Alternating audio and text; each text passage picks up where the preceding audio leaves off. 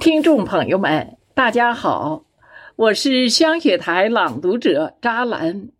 今天我为您朗诵雪石先生的原创诗歌作品《雨天》，请您收听。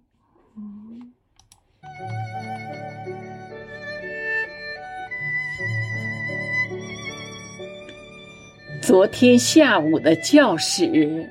我们正在排练着朗诵节目，三十几个孩子的渴望都在黑色的瞳孔里跳舞。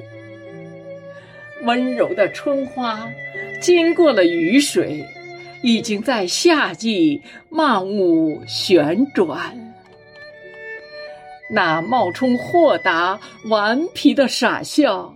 那装模作样成人的腔调，那潇洒动作蹩脚的表演，那古灵精怪真实的孩童，慢慢摸索才能找到精彩的自己。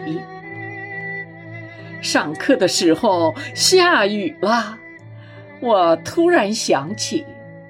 在大漠深处久未喝水的生物，在荒凉高岗久未喝水的古墓，在黄土高坡久未喝水的禾苗，在褐色梁山久未喝水的仙树。